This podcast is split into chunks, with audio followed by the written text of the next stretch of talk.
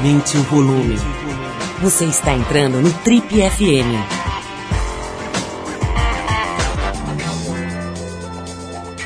Oi, eu sou o Paulo Lima e a gente começa agora mais uma edição do Trip FM, que é o programa de rádio da revista Trip. Já são mais de 32 anos no rádio brasileiro. E na edição de hoje a gente recebe uma das mais longevas, importantes e talentosas atrizes desse país, Natália Timber. Aos 87 anos, a Natália vem contar sobre a sua longa carreira, seu talento brilhante, né, sua, sua presença de palco, sua atuação no cinema, na televisão e também no teatro. E vai falar, obviamente, da peça que ela está levando aqui em São Paulo, a 33 Variações. Obviamente a gente vai tratar da vida dela inteira, são 62 anos de carreira, os trabalhos mais importantes, o polêmico beijo gay que ela protagonizou com a outra fera do teatro, do cinema, Fernanda Montenegro, na novela Babilônia. Muita coisa bacana na conversa de hoje aqui no Triple FM com a atriz Natália Timber. Bom, mas vamos abrir o programa com The Kinks, a faixa é Supersonic Rocket Ship, do disco Everybody's in Showbiz, de 72. Vamos então com os Kinks e na volta tem Natália Timber, exclusivo aqui no Triple FM.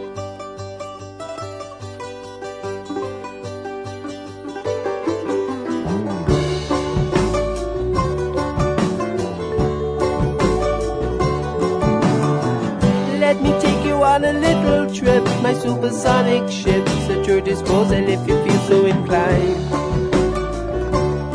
Well, alright.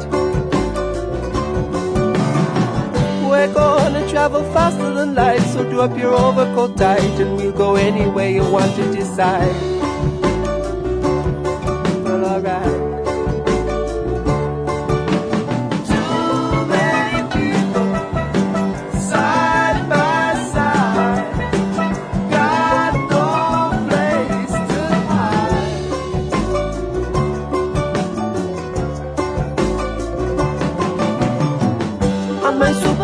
Rocket ship. Nobody has to be helped. Nobody needs to be out of sight. Oh, out of sight, man. Ah. Nobody's gonna travel second class. There'll be equality and no suppression of minorities.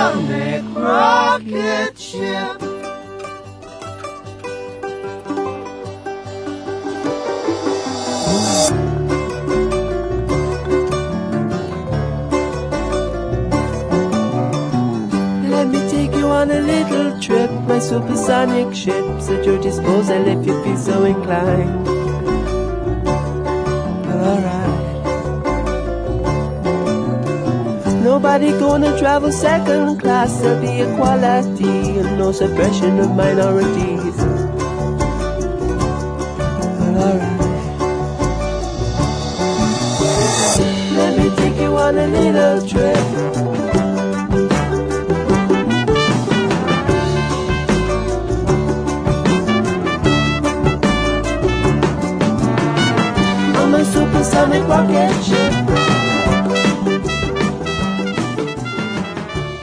Você está no Trip FM. Oh, baby.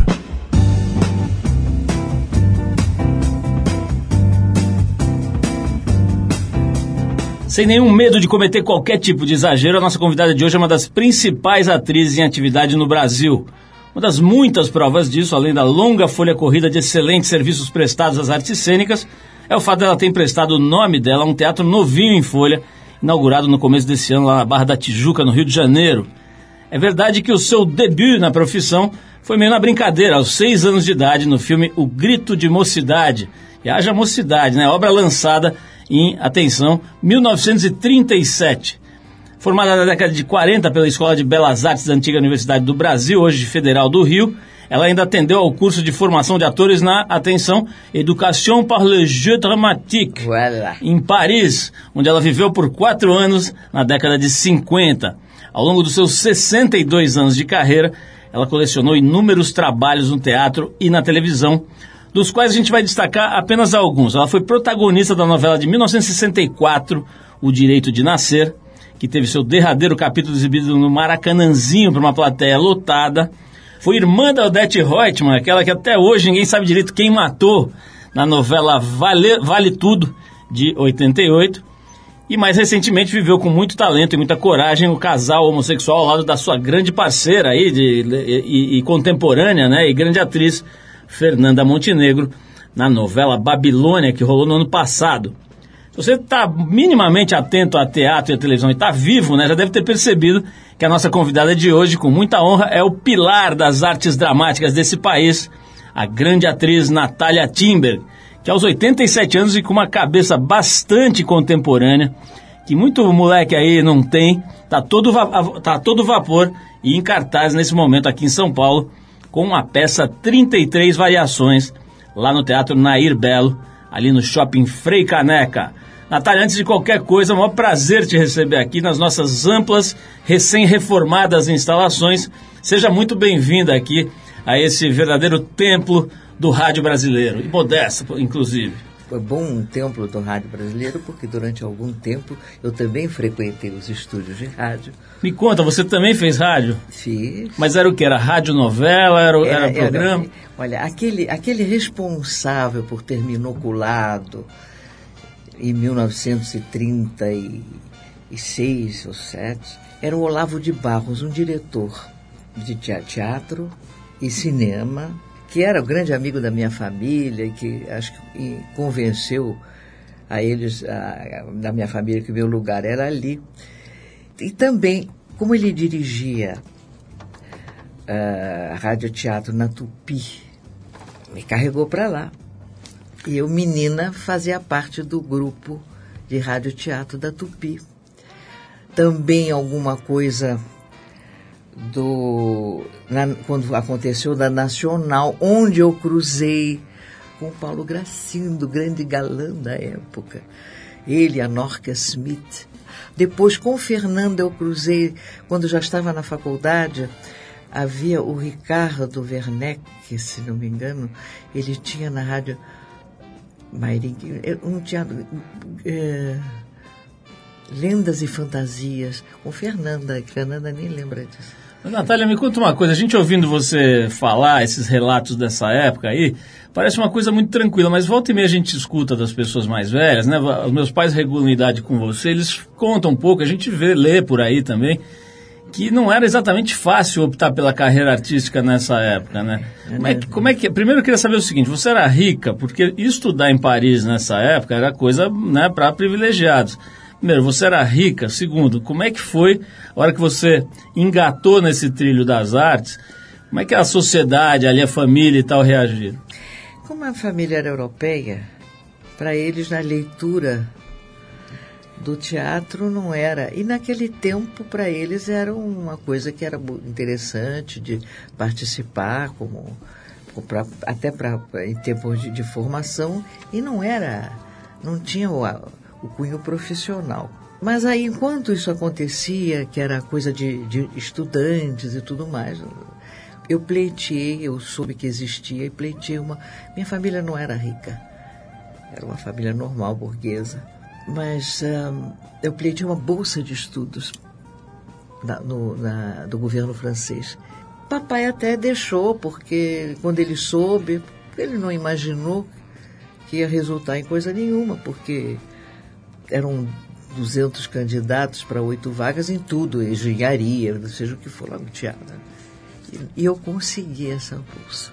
Quer dizer, e E agora- aí o papai disse, você não vai. sozinha para a França para estudar teatro. Eu disse, ah, não, papai, agora eu vou com ou sem o seu consentimento. Natália, uma, uma das coisas impressionantes é ver a sua memória, né? A gente, eu não sei, eu, acho, eu não sei se a gente é submetido a mais estresse, a geração mais nova, mas eu vejo que as pessoas não lembram nada. Eu, eu, por exemplo, não lembro de nada de ontem. Você lembra as coisas de 1937 e sabe o nome da rua. Qual é o seu segredo para ter essa memória aí? A memória Você come um... casca de romã, por exemplo? Parece Olha, que faz eu gosto bem. de romã, mas não é que eu como casca, não. Eu acho uma delícia ficar, ficar comendo aquelas sementinhas. mas acontece que não. Eu acho que a memória é feita um músculo, né? Você exercita. E ela depende. Eu tenho uma memória muito dirigida. Tem coisas que não. É, por exemplo, nome de, de nome próprio é uma batalha comigo desde sempre. E quando, por exemplo, nos trabalhos que eu faço, a minha briga não é com o texto, é com o nome que eu tenho que citar. Mas depois vai. É uma, uma dificuldade maior. Mas... Natália, nós vamos fazer a primeira pausa para ouvir música. Eu tenho muita coisa para falar com você. Eu quero falar sobre a peça que você está levando agora, é. claro, né? E, e, e, vamos falar sobre, sobre, enfim, aquela história do, do beijo gay com a Fernanda Montenegro. Quero falar um pouquinho do, do um sobrevoo aí na tua história recente e também no passado. Mas agora a gente vai parar, inspirados pela peça que a Natália está levando aqui em São Paulo, 33 variações, a gente separou aqui um Beethoven. Na verdade é uma adaptação dos primeiros movimentos da Quinta Sinfonia, feita pelo músico nova-iorquino Walter Murphy. A faixa chama-se Fifth of Beethoven música que foi um dos grandes clássicos da era da disco music e que está na trilha sonora daquele filme marcante, né? Um, um benchmark Eu aí. Acho que é o que nós usamos. Ele, ele, Aquele dos embalos de sábado à noite. Vamos ver se é essa. É, é... Tem um trechinho na peça em que aparece isso. Eu acho que é essa aí. Vamos ver se é. Então vamos ouvir essa Fifth of Beethoven e a gente já volta com a Natália Timber para falar da peça e da vida dela, que tem muita história legal. Vamos lá então. Walter Murphy.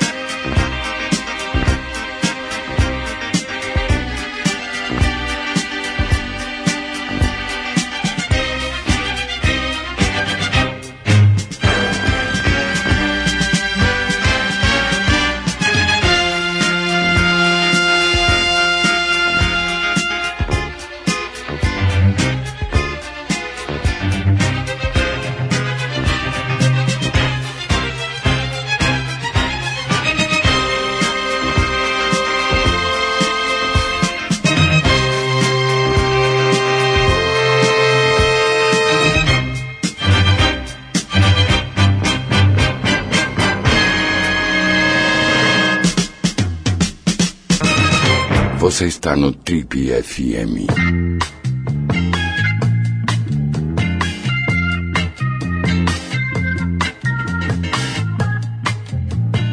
Legal, pessoal, estamos de volta conversando hoje com a Natália Timber, essa excelente, maravilhosa atriz e que está levando uma peça muito interessante, ainda não tive a chance de ver, ela está lá no Teatro Nair Belo, que aliás é outra figura, né? Era outra figura, né? Natália, você conheceu bastante a, a, a Nair? Conheci a Nair, era uma figura interessantíssima, agradável. E assim, só de olhar para ela já dava vontade de rir, né? É, uma Animada. comediante. E ela é mãe de um amigo nosso, do Zé Belo, é, publicitário e tal, e, e eu não tive o prazer de conhecê-la, mas só de olhar para ela na televisão você já começava a querer rir, assim, né? Ela já tinha aquela cara de gente animada e tal. Mas enfim, você está levando uma peça no teatro que tem o nome dela, no Teatro Nair Bela, aqui em São Paulo. Como é que é essa peça, Natália? Conta um pouquinho pra gente. A peça do Moisés, Moisés Kaufmann, tá vendo? Ó, lembrou um nome aí, já tá melhor que eu. Não, é um texto que é, é, é extremamente interessante porque o Moisés Kaufmann, que é um excelente dramaturgo, ele é venezuelano, mas é radicado nos Estados Unidos. Teve, ele foi numa loja de, de CDs e, e, e, deram a ele a, uma gravação das, das 33 variações do Diabelli de Beethoven. E, e falaram com ele da história da, de, dessas variações, assim por alto, que aí, até hoje é um enigma porque que o Beethoven fez essas três variações de uma, de uma num momento tão importante da vida dele, que jamais no final, quando ele estava lidando com a nona sinfonia, com a missa, ele se dedicou três anos a, essa, a essas variações, a partir de uma valsa bem simples, medíocre. E o, o, o Kaufmann ficou. Quando ele chegou em casa, ele ficou, ficou pensando por quê, e resolveu escrever uma peça sobre isso. E essa peça tra trata justamente desse enigma que a musicóloga americana que eu faço, uma musicóloga americana, tem como, como objetivo de vida descobrir a razão por que um gênio como Beethoven se entrega a um, a um trabalho tão incrível que hoje é considerado talvez uma, uma a maior obra de, de, de, de variações que, que existe. E é essa, essa, essa obsessão desta mulher que ele faz percorrer ao mesmo tempo com este período de vida do Beethoven, já em final de vida, surdo, trabalhando nessas, nessas obras derradeiras e de repente se entregando por três anos a essas variações. E é muito bonito ver essas coisas paralelas que ele leva, inclusive, com humor, bastante humor, e com a obra atravessando o espetáculo. As 33 variações são tocadas em cena por todo o espetáculo. Quer dizer, você tem Beethoven de princípio ao fim. Natália, ouvindo você falar, sobre, não só sobre a peça, mas sobre a tua história, né? Ter ido estudar em Paris, enfim, toda a tua a tua base, né, o seu repertório. Eu fico pensando aqui, agora a gente está vendo aí uma, uma perspectiva de mudança da legislação no sentido de mexer no currículo escolar, da retirada de arte, de educação física, coisas desse tipo, né? De um sistema que já é bastante precário, um sistema da era, da era do, do começo da era de, da industrialização, né? Uma, uma escola que ainda vem da raiz militar, enfim, uma escola que muita gente boa diz que prepara é, é, é, mão de obra. Espe ignorantes mão, especializados. Exatamente, que prepara o, o, o, alguém, alguém, acho que foi o diretor do SESC aqui de São Paulo, Danilo Santos de Miranda, que falou uma coisa muito interessante, disse assim, a escola, a escola prepara mão de obra e não cidadãos, né? Mas enfim, é, o, que, o que eu queria tocar é o seguinte, eu vejo pelos meus pais, pelos amigos deles, né, eu convivo com gente da sua idade por conta dos meus pais, e vejo que eles têm uma base muito diferente da nossa, né? Mesmo da minha geração, que já já estou na faixa dos 50 e, e, e poucos, né? É, é, é, muito diferente. Eu, quando eu vejo a geração mais jovem ainda, eu vejo que é muito mais amplo e raso. Né? Eles conseguem alcançar mais longe, mas descem menos fundo. O que, que você acha, Natália? Piorou tanto assim a base de educação aqui no Brasil? Bastante. A formação do brasileiro foi, eu acho que, sucateada. Eu acho que houve uma distorção muito grande de uma série de conceitos básicos. A educação e a cultura, houve uma inversão. A educação é uma decorrência da cultura, não é o oposto. Se você confunde educação com informação, ela passa a ser uma coisa rasa, como você falou. E também essa, essa, é, essa visão de que você lidar com arte, lidar com determinadas disciplinas, você está levando o indivíduo a perder tempo. Não, ele está perdendo tempo e passar por cima disso tudo. Porque ele nunca vai poder assimilar a informação que ele recebe. Então, eu, eu, você vê que a minha posição é diametralmente oposta a essa proposta de um Estado em que se oficializam livros que ensinam o português errado. Olha, é, é, se a gente tivesse que resumir a nossa vocação aqui na Trip, eu acho que seria, talvez a gente pudesse resumir como uma, uma, um grupo que se dedica à análise de comportamento, a olhar para o mundo tentar entender como é que as pessoas se movem, o que move as pessoas, quais as emoções que nos movem, né? Então, nesse sentido, eu vou querer fazer uma pergunta para você, que, que, eu quero que você responda depois da próxima música que a gente vai tocar aqui, que é o seguinte. Queria ter uma enorme curiosidade para saber como é que era o meio artístico na sua época ali no começo, né? Como é que era o lifestyle, como se diz aí, na, na, nos americanos, enfim, o pessoal de língua inglesa fala do lifestyle, né? o estilo de vida de um artista, de uma, de uma mulher artista, né, lá nos anos 40, 50, né? Queria saber como é que era isso aí, a vida, onde vocês iam, se vocês namoravam muito, se iam jantar, se saíam à noite, se era um negócio muito fechado, preso, recatado por, as mulheres, né, que até hoje são tratadas de uma forma bastante equivocada no Brasil. É, eu vou querer que você conte um pouquinho para a gente como é que era a vida de uma moça que se dedicava às artes ali naquela época, naquela, na, na, na, na primeira metade do século XX, né? Vamos falar disso? Mas eu vou tocar agora aqui, enquanto você pensa aí para me falar, vou tocar aqui um, um clássico do J.J. Cale, chamado After Midnight, Depois da Meia-Noite. Eu quero saber o que você fazia depois da meia-noite naquela época aqui. Essa música é de 66 e a gente vai tocar o J.J. Cale para depois saber como é que era a vida da mocinha Natália Timber. Vamos lá.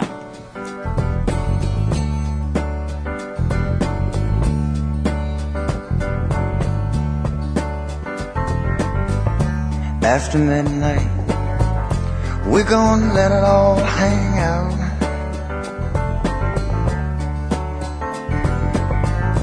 After midnight, we're gonna chug, look, and shine. We're gonna cause talk and suspicion, give an exhibition, find out what it is all about after midnight. We're gonna let it all hang out.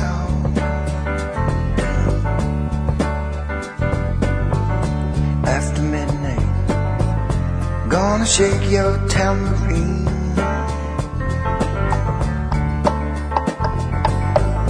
After midnight, it's gonna be peaches and cream. We're gonna cause talk and suspicion, give an exhibition, find out what is all about. After midnight, we're gonna let it all hang.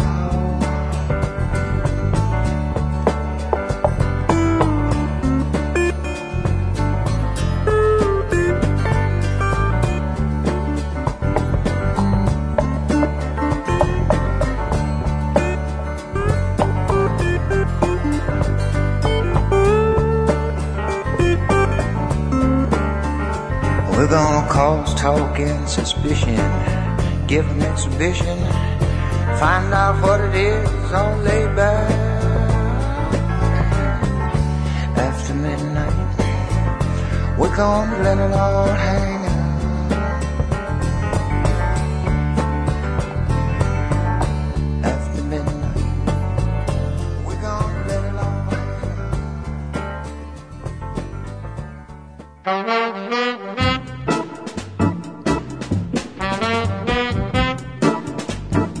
Estamos de volta, esse é o Trip FM, hoje recebendo esta presença aqui no Zenobresse, aqui a Natália Timberg, uma das melhores, mais importantes, mais longevas atrizes do Brasil. Ela tem 87 anos, mais de 60 de carreira.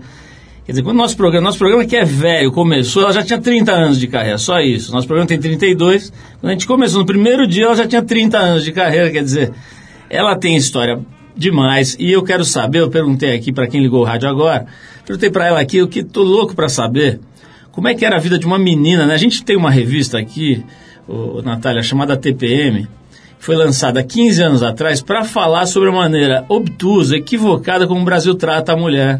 Ainda trata, e 15 anos atrás tratava pior ainda, né? Como um ser menor, infantilizado, um ser incapaz de tomar decisões, dependente, etc. É assim que, em geral, a sociedade brasileira trata a mulher ainda, né? Tem todo esse movimento agora do tal do empoderamento, mas o fato é que precisa desse e de muito mais movimentos para que isso se altere. Mas eu fiquei imaginando aqui, como é que era lá pelo começo dos anos 50, fim dos anos 40, você tem, pelas minhas contas aqui, tinha 20 anos em 1949, né? Aquela idade em que você começa a voar ali como uma pessoa adulta e tal. Conta um pouquinho, as meninas eram muito reprimidas nessa época, você tinha uma um nível de liberdade razoável, você era namoradeira, você era meio recatada, meio quietinha. Conta, conta como é que você era e como é que era o mundo em volta de você, por favor. Eu era uma menina de, de, de uma família em que a leitura era um, era um hábito, em que ouvir música era um hábito. Eu fui aluna do Instituto Lafayette, que era de um educador positivista, que tinha, por exemplo, às terças-feiras reunia a escola numa aula de extensão cultural. Então você vê que, que desde de cedo a cultura era uma coisa normal que a, a, acompanhava a, nossa, as nossas vidas, a minha vida. Eu acredito que talvez tenha sido a escolha do meu pai dessa escola fosse por causa disso, talvez. Mas eu acho que era normal na, na, naquele tempo termos esse tipo de, de visão. O, o aprendizado do ser humano depende de quê? Da curiosidade intelectual. Se você não tem curiosidade, você não aprende.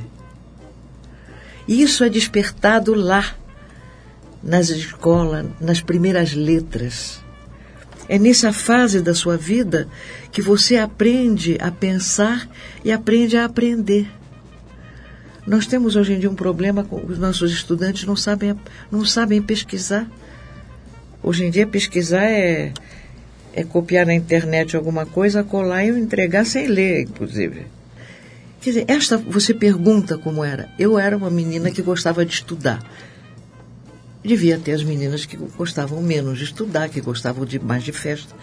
Eu, quando fui para a universidade, eu descobri o teatro universitário. Então, eu, depois da, da, da, das aulas, depois de tudo, eu ia ensaiar. Eu chegava tarde em casa. Convenci meus pais que não tinha problema. Eu, eu, eu, eu, eu os venci um pouco pelo cansaço também.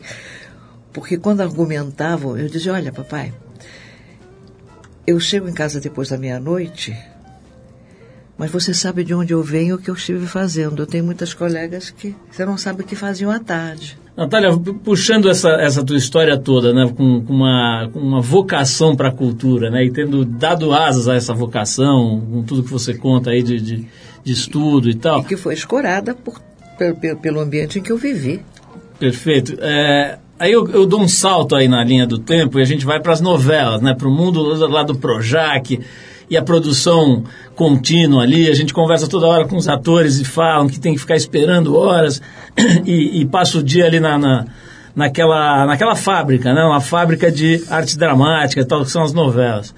Eu quero primeiro te perguntar sobre, né, agora indo para esse diretório, eu quero te perguntar o seguinte, como é que é para uma atriz como você, com a tua história, a tua trajetória e tal, de repente você está lá contracenando com, com algum ex-modelo, ou um ex-Big Brother ou alguma coisa parecida. Aliás, uma, uma, um fato bastante interessante, né? Acaba de ser nomeada para o Prêmio Emmy a Grazi Massafera, que foi Big Brother, né? E que teve de fato uma atuação incrível naquela série Verdades Secretas, que rendeu a ela a indicação ao. Então, sem nenhum preconceito contra ex-Big Brother, ou contra ex-modelo, ou contra ex-nada, Mas o fato é que de repente você está contracenando ali com um novato, às vezes alguém que não teve nenhuma base especial do ponto de vista de artes dramáticas, ou mesmo de cultura, né? Como é que você lida com isso? É natural, é gostoso trabalhar com quem vem, de, de, digamos, é, é, é, numa pedra mais bruta? Como é que o ator veterano e com toda essa formação lida com esse tipo de situação? É uma coisa muito curiosa. Eu, eu tenho muito respeito pelo autodidatismo. Quando ele é autodidatismo. A pessoa pode não ter uma formação acadêmica e ter talento. O talento é uma pedra bruta. A minha família lidou com, com diamantes, com, era uma família de diamantários. A lapidação, você pega um diamante transforma num brilhante. Você pode estragar um diamante também, mal lapidado. Agora, de vidro, você não faz um diamante. Tudo depende do, do, do investimento da pessoa, que de repente se descobre, você tem artistas, isso em todas as áreas, na música, você tem o, a, grandes artistas de música popular, que, não, que muitas vezes não, não, não, tiveram acesso a uma grande mas e que fazem de uma forma ou de outra, se desenvolvem. Então, independe da forma com que você encontrou para se desenvolver. E se você foi abençoado por um traço genial, de repente as, o, o, seu DNA lhe traz coisas que as, muita universidade não passa. Então, a formação é uma coisa discutível, depende do que você faz com o talento que a, a natureza te deu. Nós estamos conversando hoje aqui com a Natália Timber, a gente vai fazer mais uma pausa para ouvir música. Natália, eu vou continuar nesse universo das novelas, agora eu quero falar um pouquinho, logo depois dessa próxima música, sobre aquela novela do ano passado, né? aquela história né? Da, da, reação do público. Acho que não dá para não passar por esse tema. O meu, meu, ponto é mais assim, a reação da crítica, do público, como é que aquela situação toda se desenrolou é, da, da, sobre, sobre a tua ótica, né? Então vamos falar disso, mas antes eu vou tocar aqui a versão do Seu Jorge, do Antônio Pinto, do Lúcio Maia, do, do Lúcio Maia e do Pupilo, para aquela música do Michael Jackson, Rock With You. É uma faixa bem bonita que está no disco do Seu Jorge. É, o disco chama Seu Jorge and Almas, né, de 2010. Vamos de música e a gente já volta com o Tribe FM hoje, batendo um papo ótimo com a Natália Timber. Vamos lá!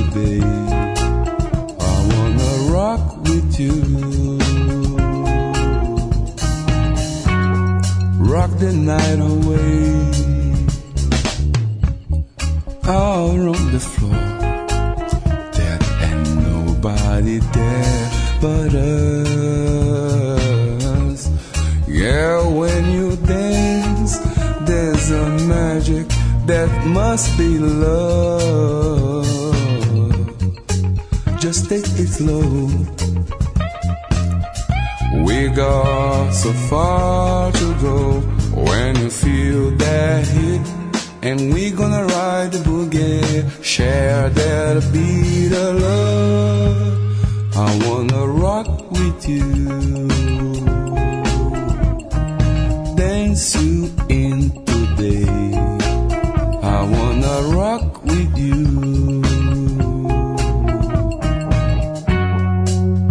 In today. I wanna rock with you. Dance you into day I wanna rock with you rock the night away. And when the groove is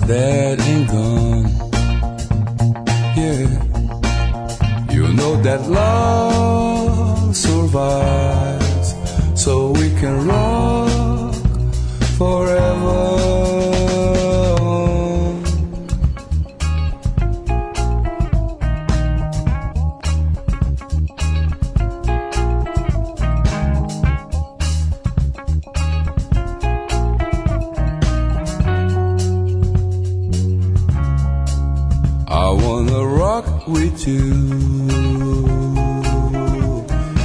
dance you in today.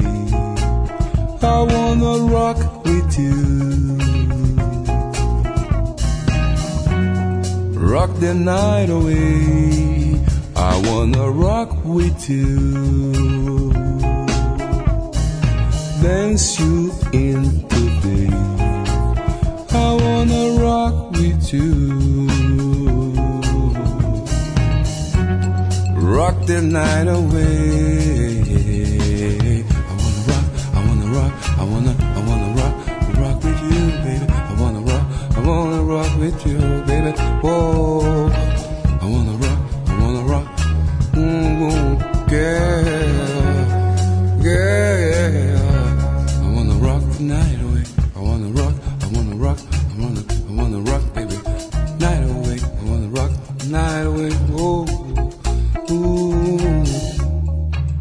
Você está no Trip FM.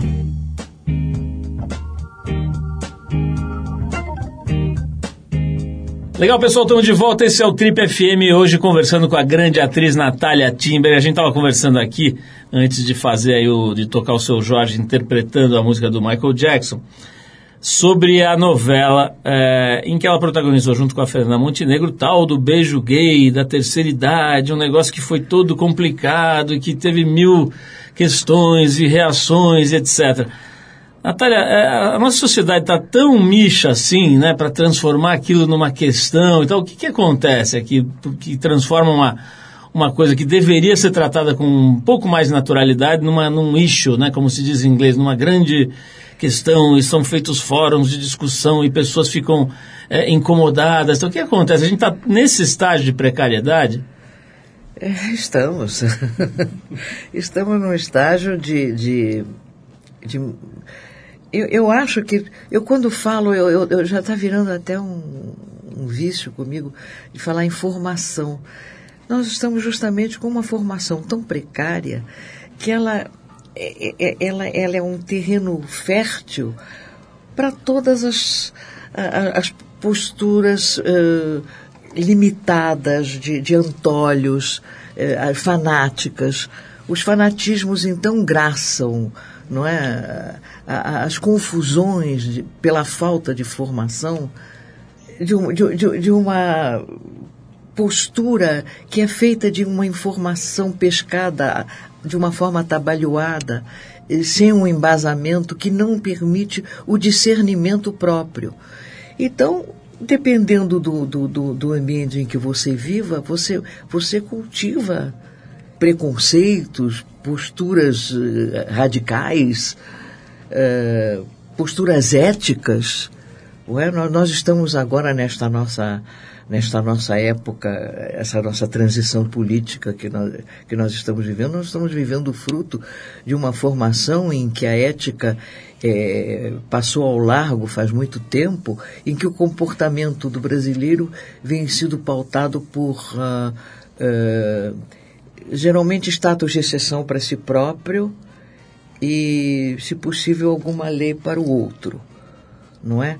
Porque fecha os seus olhos em relação a uma série de coisas muito graves e de repente a liberdade do ser humano de livre escolha é tolhida.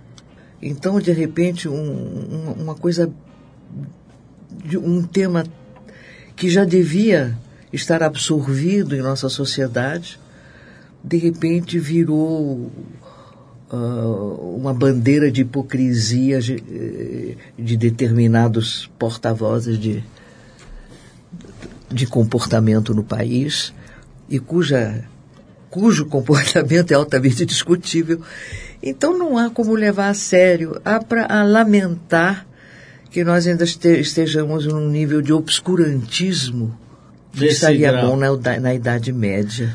Ô, ô, Natália, dito isso que você acaba de dizer, você com 87 anos, acha, tem uma posição otimista para o futuro do Brasil? Ou assim, a impressão que dá conversando com você é que a gente está numa, num downhill, como se diz por aí, né? Assim, ladeira abaixo enquanto Estado, sociedade, etc. É a sensação que muitas pessoas têm hoje aqui no eu Brasil. Posso, eu posso citar um, mais um dos meus poetas queridos. Existe um, o Emile Verhaeren, que é um poeta belga, que tem um poema, Le Passeur d'eau, que é um remador, que está na beira de um, de um rio e tem que, tem que chegar para a outra margem. E vai se esforçando, se esforçando com maré, com tudo, contra. quebra um remo, quebra o outro, e quando ele olha, ele ainda não saiu da margem. Mas este remador leva um ramo verde entre os dentes, que é a esperança. É um poema lindo e que talvez nós não podemos abandonar esse ramo verde. Porque se nós não tivermos esperança de conseguirmos alguma melhora nesse status que nós vivemos, eu acho que está na hora de ir para aquele buraquinho ou para um crematório qualquer. Natália, é, a gente tem uma questão aqui que eu acho legal trazer nesse papo, que é, que é outra questão que talvez seja mais um dos sinais evidentes da nossa condição precária enquanto sociedade aqui no Brasil, que é a questão da forma como a gente trata a velhice e a morte. Né? O, lamentavelmente, a gente tem, morre de medo dessas duas coisas né? e tenta fingir que elas não acontecerão e usa, usar de todas as técnicas, as mais exóticas e estapafúrdias possíveis para fugir delas, né? Então tem, por exemplo, essa loucura aí da, da, das, das, mulheres e dos homens também querendo não, parecer mais jovens, né? Querendo parecer mais jovens, querendo evitar que, que a idade transpareça e tudo que você possa imaginar, implante de bumbum, implante disso, implante daquilo. Como é que é chegar aos 87 anos, quer dizer, já, já tangenciando aí os 90, e olhar para o Brasil desesperado para parecer mais jovem, para não parecer velho, para não ficar velho, especialmente para fugir da morte? A meu ver, eu acho que esse comportamento já joga diretamente nesse estado que eles do qual pretendem fugir, porque é uma morte cerebral. e que essa, então, não é? Nos não, leva... há, não há botox que resolva. Não, e já, já nos deixa prontos para um transplante, para entregar os órgãos a quem puder usar. Genial. Não é? Nós estamos vivendo um momento, não é só aqui não, nós estamos vivendo um momento no planeta difícil. Eu não sei se a, realmente se o bicho homem foi a melhor coisa que aconteceu no planeta. Eu chego a questionar isso, porque o, o que ele está fazendo com a sua capacidade de, de usar a sua racionalidade é lamentável. Cada vez mais a gente vai tendo a impressão de que aquela tese vai se provando, né? de que o ser humano é uma experiência que não deu não certo. Não deu certo, exato. Diariamente. Ainda, ainda temos, talvez, com aquele ramo verde entre os dentes, a esperança de que ainda cheguemos a uma possibilidade de reverter esse status quo. Mas quando a gente lê os jornais aqui, Natália, dá a impressão que alguém já roubou aquele ramo verde, né? Algum, alguém já pegou aquele ramo pra verde. Para muita gente já sumiu. Já sumiu. Natália, a, a, nossa única esperança é ouvir uma pessoa como você falando e ver quanto a gente pode lidar de uma forma inteligente com a nossa trajetória, com a nossa vida, trabalhar de uma forma positiva, construindo e principalmente pensar de forma moderna, contemporânea e arejada. Então, é, você nos dá esperança de continuar essa batalha desgraçada aqui para ver se esse país não cai numa vala de vez, né? Então, obrigado por ser tudo isso que você é, por ter vindo aqui hoje, por, e principalmente pela tua obra, pela tua construção, que, se Deus quiser, continuará por aí por mais pelo menos 42 anos. Natália, então. O que eu digo ao me despedir é que eu acho que nós todos que lidamos com comunicação de alguma forma, no momento em que estamos, façamos qualquer esforço em, em, em relação a isso, já valeu a pena. Ó, bens a Deus, amém. Natália, eu queria te agradecer de novo. A gente vai encerrar o papo com a Natália Timber, com a cantora Nicole Will, Willis. A faixa chama-se Feeling Free, que é a sensação que a gente tem quando conversa com a Natália Timber. Né? Uma pessoa livre que está fazendo o que acredita, o que gosta e pensando no outro também, que é fundamental. A faixa, então, é a Feeling Free do disco Keep Reaching Up, que é de 2005. Natália, mais uma vez, adorei te conhecer. Muito obrigado por ter vindo. Obrigada por me acolher no seu programa. Então vamos lá, Feeling Free, Nicole Willis e a gente já volta.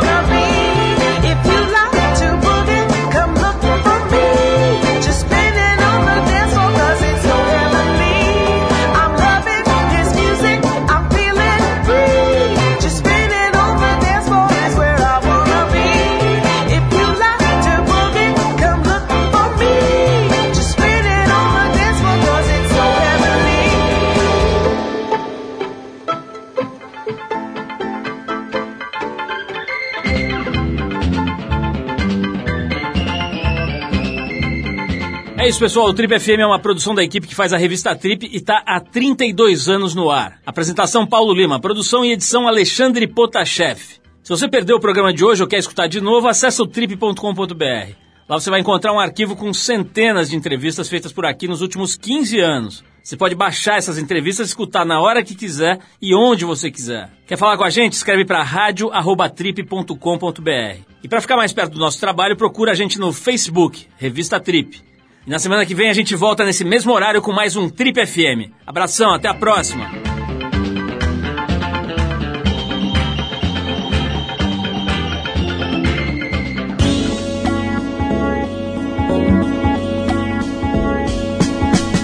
Você ouviu Trip FM.